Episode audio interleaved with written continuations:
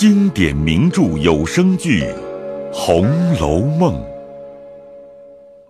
第一百一十八回：既危贤，救兄妻弱女；惊谜语，妻妾见痴人。说话，邢王二夫人听尤氏一段话，明知也难挽回，王夫人只得说道：“姑娘要行善。”这也是前生的宿根，我们也实在拦不住。只是咱们这样人家的姑娘出了家，不成了事体。如今你嫂子说了准你修行，也是好处。却有一句话要说：那头发可以不剃的，只要自己的心真，哪在头发上头呢？你想，妙玉也是带发修行的。不知他怎样凡心一动，才闹到那个份儿。姑娘执意如此，我们就把姑娘住的房子便算了姑娘的净事。所有服侍姑娘的人也得叫他们来问。他若愿意跟的，就讲不得说亲配人；若不愿意跟的，另打主意。惜春听了，收了泪，拜谢了邢王二夫人、李纨、尤氏等。王夫人说了，便问彩萍等谁愿跟姑娘修行。彩萍等回道：“太太们派谁就是谁。”王夫人知道不愿意，正在想人，袭人立在宝玉身后，想来宝玉必要大哭，防着他的旧病。岂知宝玉叹道：“真真难得。”袭人心里更自伤悲。宝钗虽不言语，愈是试探。见是执迷不醒，只得暗中落泪。王夫人才要叫了众丫头来问，忽见紫娟走上前去，在王夫人面前跪下，回道：“刚才太太问跟四姑娘的姐姐，太太看着怎么样？”王夫人道：“这个如何抢派的人的，谁愿意，她自然就说出来了。姑娘修行，自然姑娘愿意，并不是别的姐姐们的意思。”我有句话回太太，我也并不是拆开姐姐们，个人有个人的心。我服侍林姑娘一场，林姑娘待我也是太太们知道的，实在恩重如山，无以可报。她死了，我恨不得跟了她去，但是她不是这里的人，我又受主子家的恩典，难以从死。如今四姑娘既要修行，我就求太太们将我派了跟着姑娘。服侍姑娘一辈子，不知太太们准不准？若准了，就是我的造化了。邢王二夫人尚未答言，只见宝玉听到那里，想起黛玉，一阵心酸，眼泪早下来了。众人才要问他时，他又哈哈的大笑，走上来道：“我不该说的，这紫鹃蒙太太派给我屋里，我才敢说。”求太太准了他吧，全了他的好心。王夫人道：“你头里姊妹出了嫁，还哭得死去活来，如今看见四妹妹要出家，不但不劝，倒说好事。你如今到底是怎么个意思？我索性不明白了。四妹妹修行是已经准的了，四妹妹也是一定主意了。若是真的，我有一句话告诉太太；若是不定的，我就不敢混说了。”惜春道：“二哥哥说话也好笑，一个人主意不定，便扭得过太太们来了。我也是像紫娟的话，容我呢是我的造化，不容我呢还有一个死呢，那怕什么？二哥哥既有话，只管说。我这也不算什么泄露了，这也是一定的。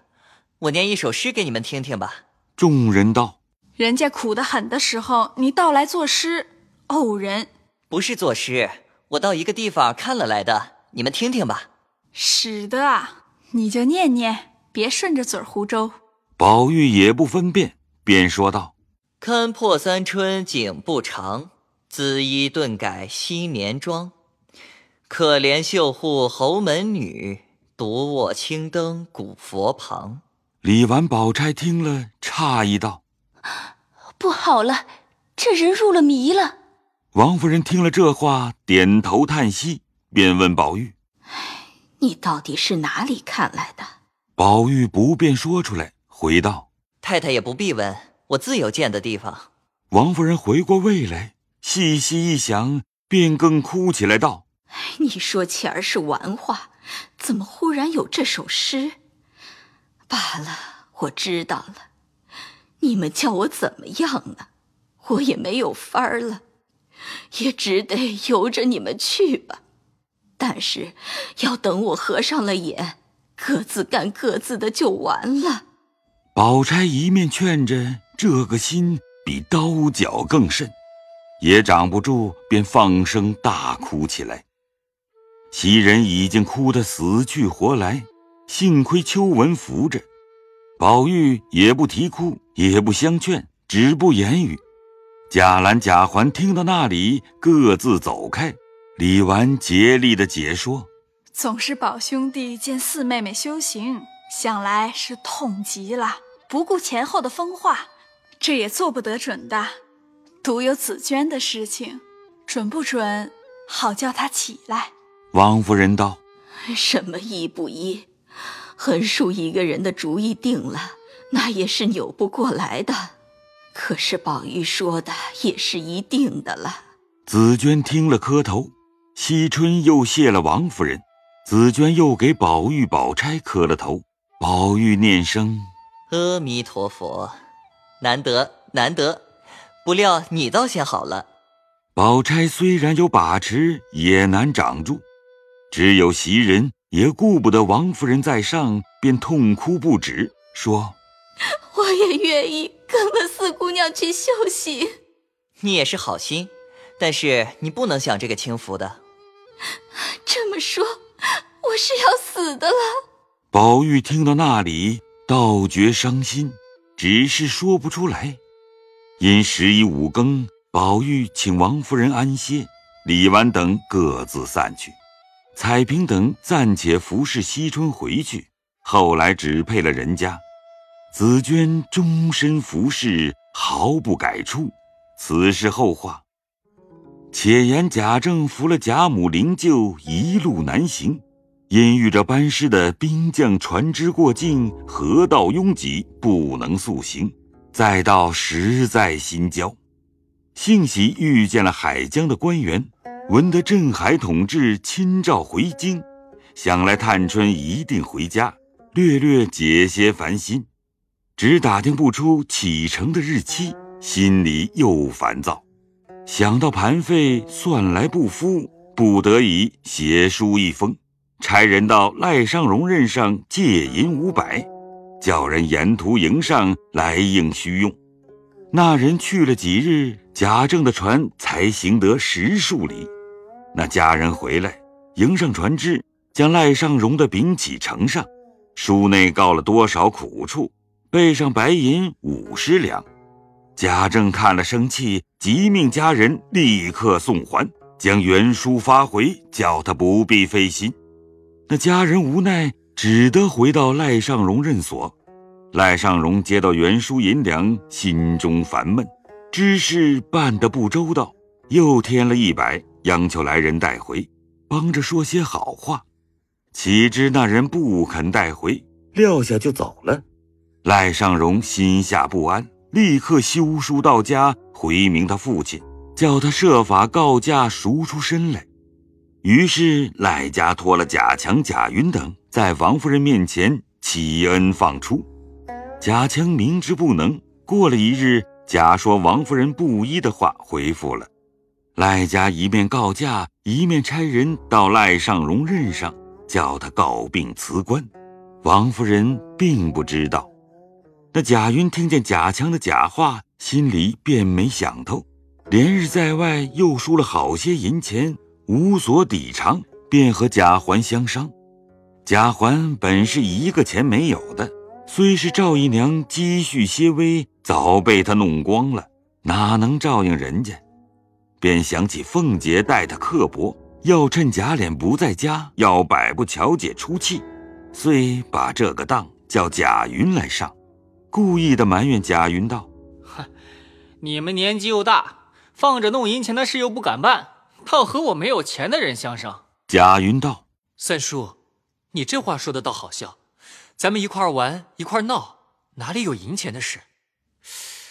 不是前儿有人说是外藩要买个偏房，你们何不和王大舅商量，把乔姐说给他呢？叔叔，我说句招你生气的话，外藩花了钱买人，还想能和咱们走动吗？贾环在贾云耳边说了些话，贾云虽然点头，知道贾环是小孩子的话，也不当事。恰好王仁走来说道：“你们两个人商量些什么？瞒着我吗？”贾云便将贾环的话附耳低言的说了。王仁拍手道：“嘿，这倒是一种好事，又有银子，只怕你们不能。若是你们敢办，我是亲舅舅，做得主的。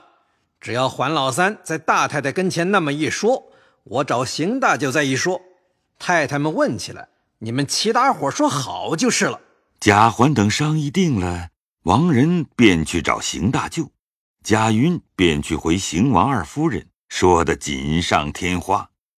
王夫人听了，虽然入耳，只是不信。邢夫人听得邢大舅知道，心里愿意，便打发人找了邢大舅来问他。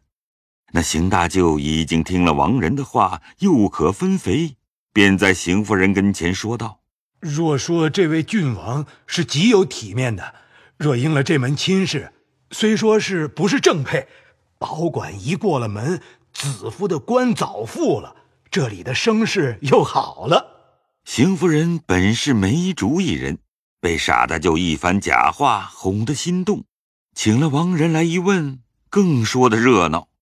于是邢夫人倒叫人出去追着贾云去说，王仁即刻找了人去到外藩公馆说了，那外藩不知底细。便要打发人来相看，贾云又钻了相看的人，说明原是瞒着何宅的，只说是王府相亲。等到成了，他祖母做主，亲舅舅的宝山是不怕的。那相看的人应了，贾云便送信与邢夫人，并回了王夫人。那李纨、宝钗等不知缘故，知道是件好事，也都欢喜。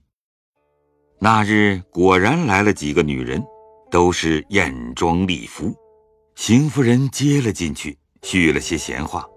那来人本知是个诰命，也不敢怠慢。邢夫人因事未定，也没有和乔姐说明，只说有亲戚来瞧，叫她去见。那乔姐到底是个小孩子，哪管这些，便跟了奶妈过来。平儿不放心，也跟着来。只见有两个工人打扮的，见了乔姐，便浑身上下一看，更又起身来拉着乔姐的手，又瞧了一遍，略坐了一坐就走了，倒把乔姐看得羞臊。回到房中纳闷，想来没有这门亲戚，便问平儿。平儿先看见来头，却也猜着八九必是相亲的，但是二爷不在家。大太太做主，到底不知是哪府里的。若说是对头亲，不该这样相看。瞧那几个人的来头，不像是本职王府，好像是外头路数。如今且不必和姑娘说明，且打听明白再说。平儿心下留神打听，那些丫头婆子都是平儿使过的。平儿一问，所有听见外头的风声都告诉了。平儿便吓得没了主意，虽不和乔姐说，便赶着去告诉了李纨、宝钗，求他二人告诉王夫人。王夫人知道这事不好，便和邢夫人说之。怎奈邢夫人信了兄弟并王仁的话，反疑心王夫人不是好意，便说：“孙女儿也大了，现在脸儿不在家，这件事我还做得主。”况且是他亲舅爷爷和他亲舅舅打听的，难道倒比别人不真吗？我横竖是愿意的，倘有什么不好，我和脸儿也抱怨不着别人。王夫人听了这些话，心下暗暗生气，勉强说些闲话，便走了出来，告诉了宝钗，自己落泪。宝玉劝道：“太太别烦恼，这件事我看来是不成的。”这又是巧姐儿命里所招，只求太太不管就是了。王夫人道：“你一开口就是疯话，人家说定了就要接过去。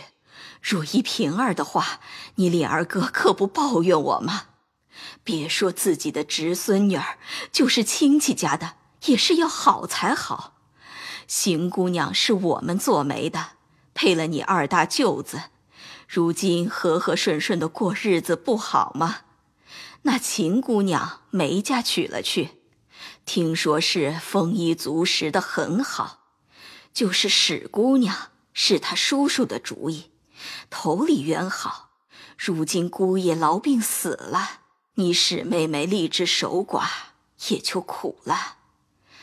若是乔姐儿错给了人家，可不是我的心坏。正说着，平儿过来瞧宝钗，并探听邢夫人的口气。王夫人将邢夫人的话说了一遍，平儿呆了半天，跪下求道：“乔姐儿终身全仗着太太，若信了人家的话，不但姑娘一辈子受了苦，便是琏二爷回来怎么说呢？”你是个明白人，起来听我说。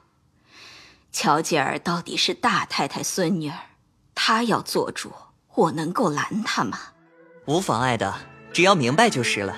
平儿生怕宝玉疯癫嚷出来，也并不言语，回了王夫人，径自去了。